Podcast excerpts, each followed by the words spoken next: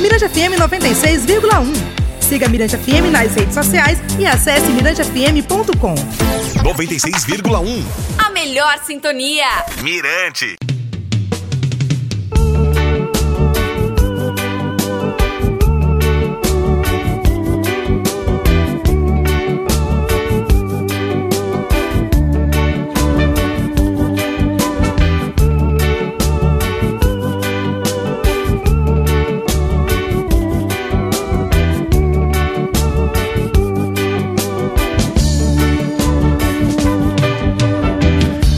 Beleza, estamos chegando com mais um podcast MPM e dessa vez a gente vai falar de reggae, dele que não é só maranhense, né? É um cara mundial, né? Inclusive, lógico, a gente tem que falar isso. Dojinho, antes de mais nada, tudo bem, meu querido? Como é que vai? Mais um podcast, mais um episódio maravilhoso pra gente falar de música. Falar de música, de trabalhos. Estamos trazendo agora nosso querido Fauzi Baidun.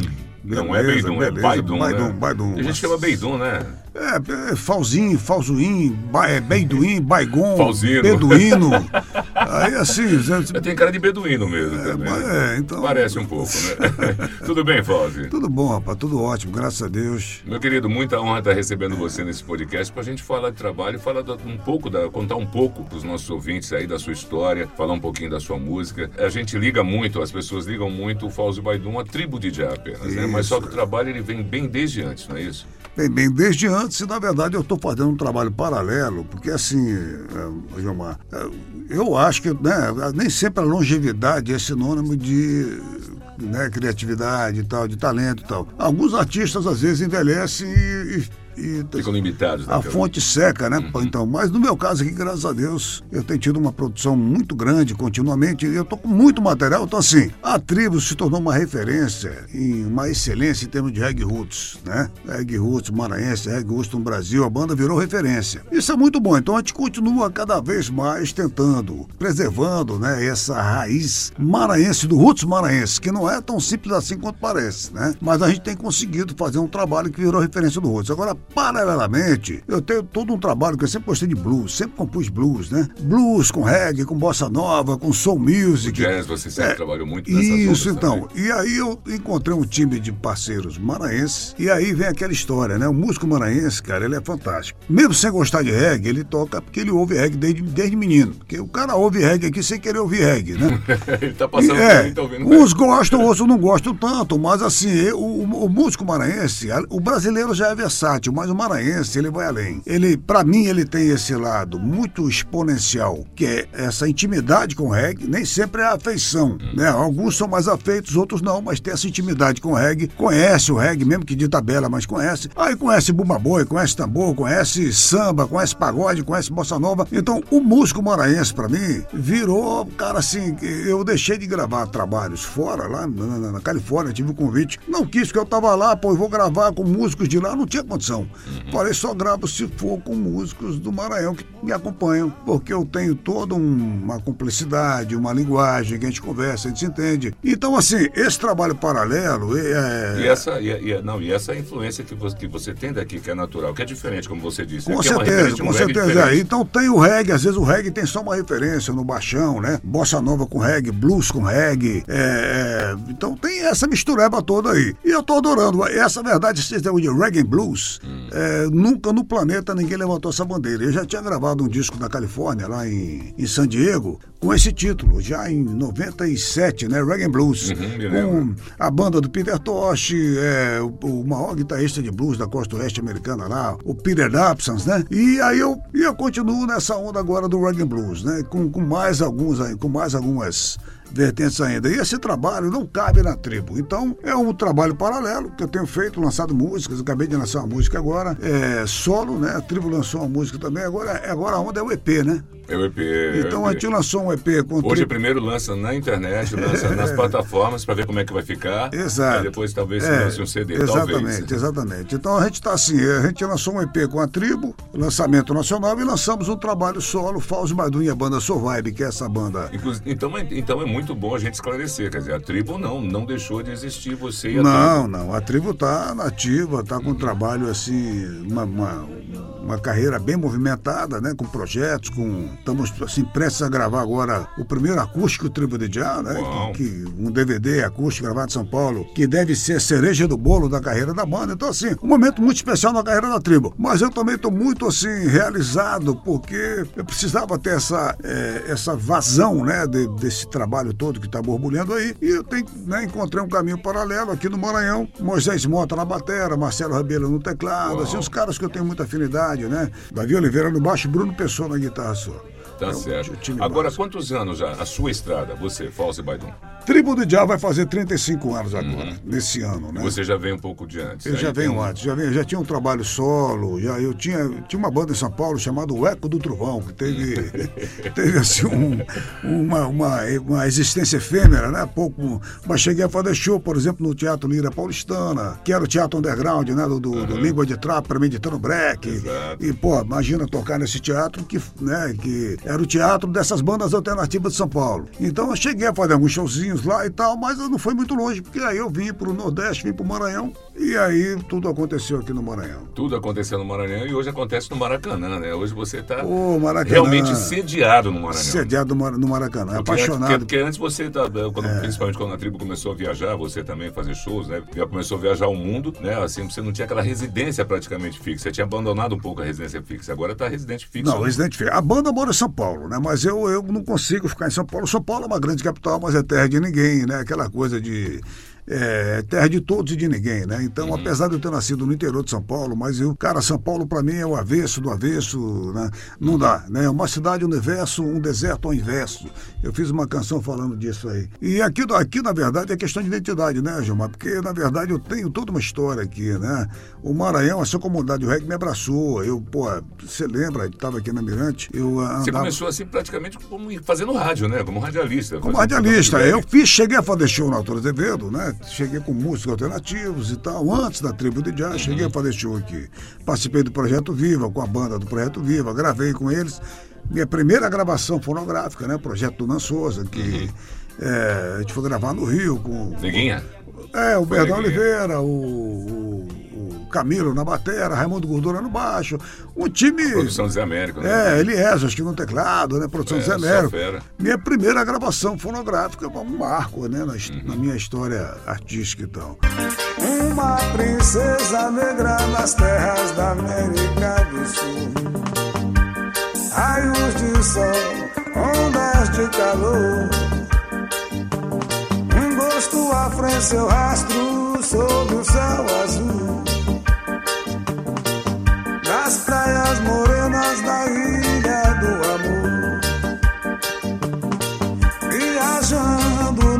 Paisagem do teu corpo.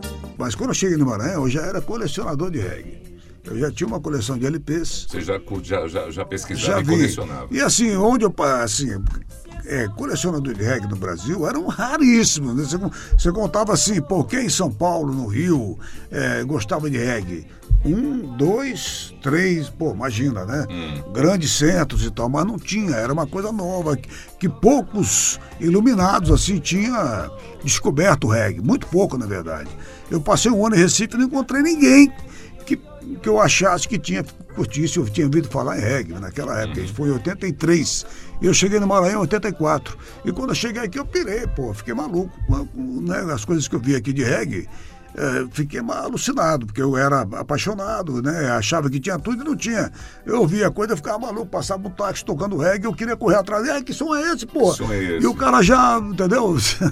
E aqui tinha, tem uma história dos melôs, né? Você chegou na época dos melô, né? Cheguei na época do melô, daquilo. já tinha melô, cara, mas era, foi uma loucura, assim, essa primeira, esse primeiro contato com essa, foi em 84, né? Com a comunidade do reggae. Com a comunidade do reggae. Mas assim, em 85 eu vim fazer aqui na Mirante o, o primeiro programa de rádio do Maranhão e um dos primeiros do Brasil de reggae, que foi o Reggae Night. Que era você e Ademar, né? Fazer Eu e Ademar, era uma, a Mirante era uma portinha aqui, a, a pegada, a pegada ao Parece que jornal. cheguei aqui, eu, eu conheci vocês, né? Foi nisso. Assim que eu entrei na Mirante. Então, e esse programa foi uma revolução, porque nunca até então tinha tido, né? Você, o regueiro podia ouvir o programa, a gente falava o nome do cantor, o nome da música, contava o histórico, né? O- quem, quem era o cara, de onde veio, como. Então, então, assim, foi muito impactante, mas era um programa semanal. Eu fiz esse programa com o Ademar mar durante um ano. E aí fui fazer na difusora o Reggae Pop Show, que aí era diário. E ao mesmo tempo, Gilmar, eu fiquei no ar com o reggae os três, quatro anos sozinho.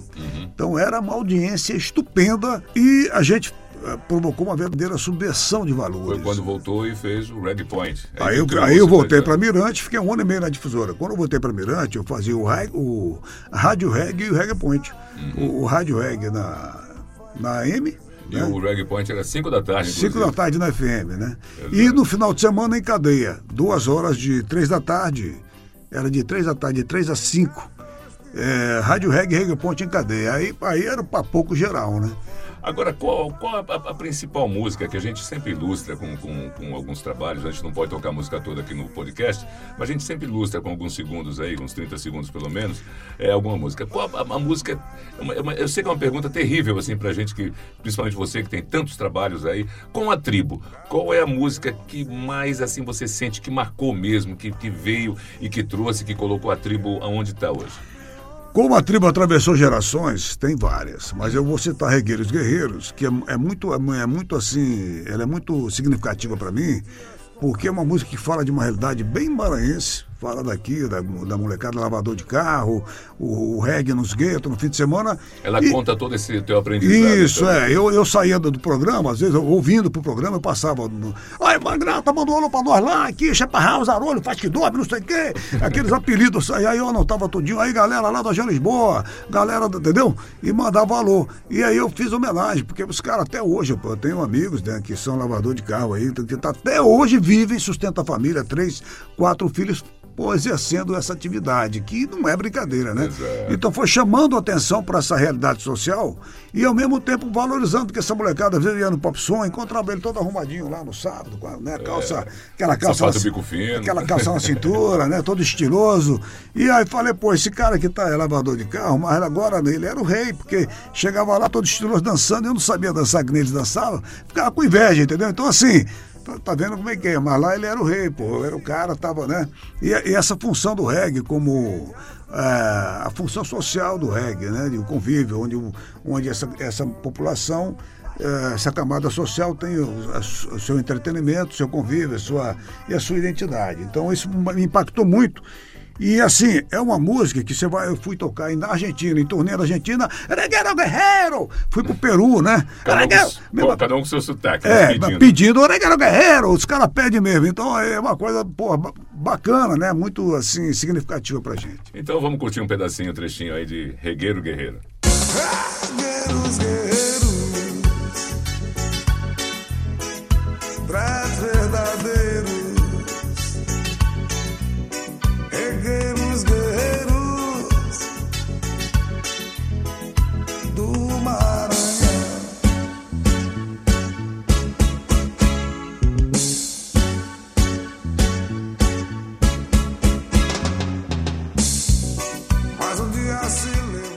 som da melhor qualidade, com certeza, sempre, né? Da tribo, a, a- a- a gente não consegue falar tribo de jazz sem Fauzi ou, ou, ou sem os outros componentes também, né? Que afinal são grandes irmãos, né? São grandes figuras maravilhosas. E você já falou um pouco do, do, do trabalho, do que veio antes, do blues, do jazz, e você está falando também do atual, desse trabalho paralelo também com blues reggae, né? Reggae blues. E também você está trazendo o carnaval, né? É Impressionante, aliás. Há vários anos você não deixa de fazer um carnavalzinho também pra galera. do A gente trabalha- É, é diferente o repertório?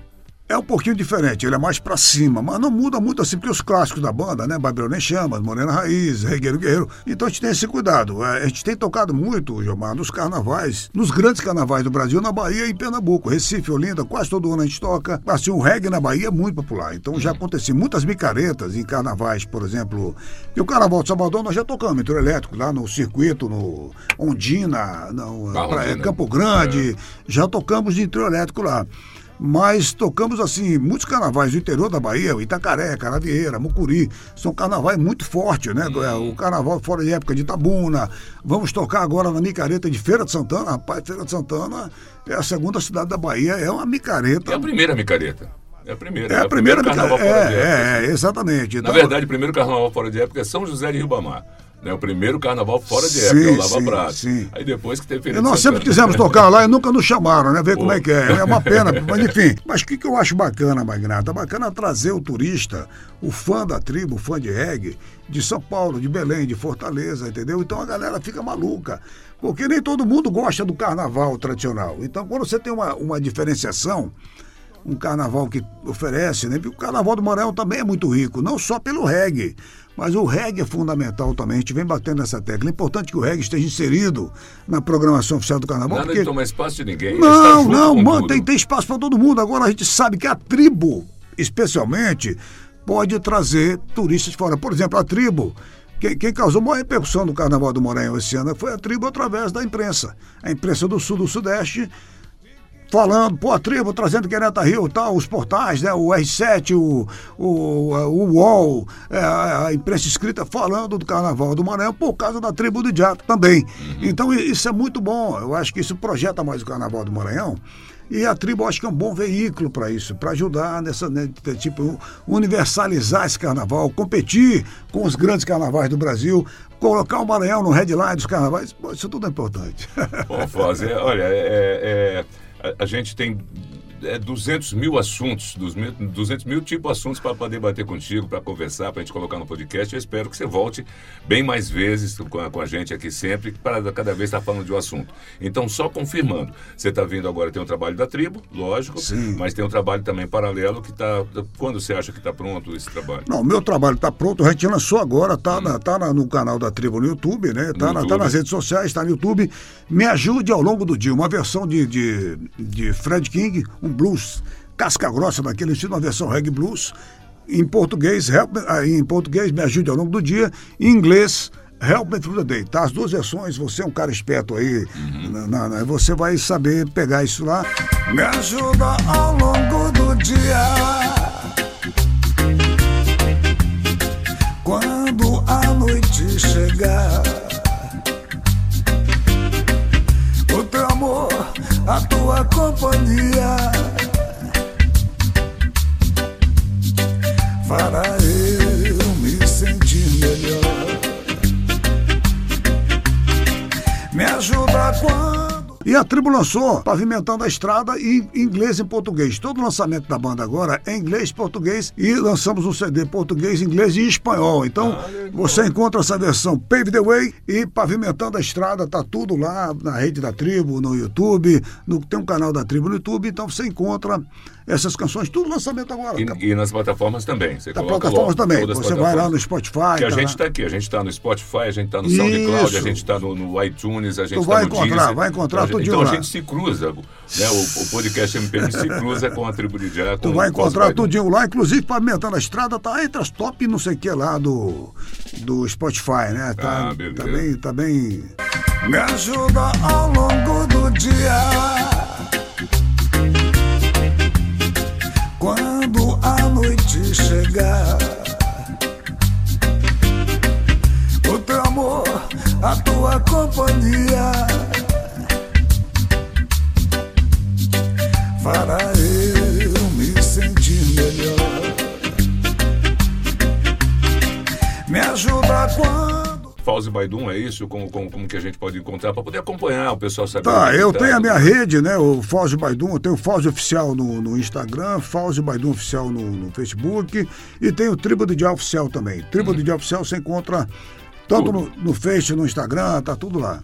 Tá legal, então. Bom, a gente só tem a agradecer. Valeu, Dojinho. Valeu, Fauzi Baidum. É um prazer, mesmo estando meio gripadinho, mas veio aqui para dar essa, essa sustentação pra gente da nossa cultura, da nossa música e falar um pouquinho do reggae, né? Que é da melhor qualidade, lógico. E a gente, e com certeza, vou repetir, espero você mais vezes, não só aqui no podcast, mas também na Mirante FM 96,1 para São Luís Maranhão, para todo mundo ouvir hoje.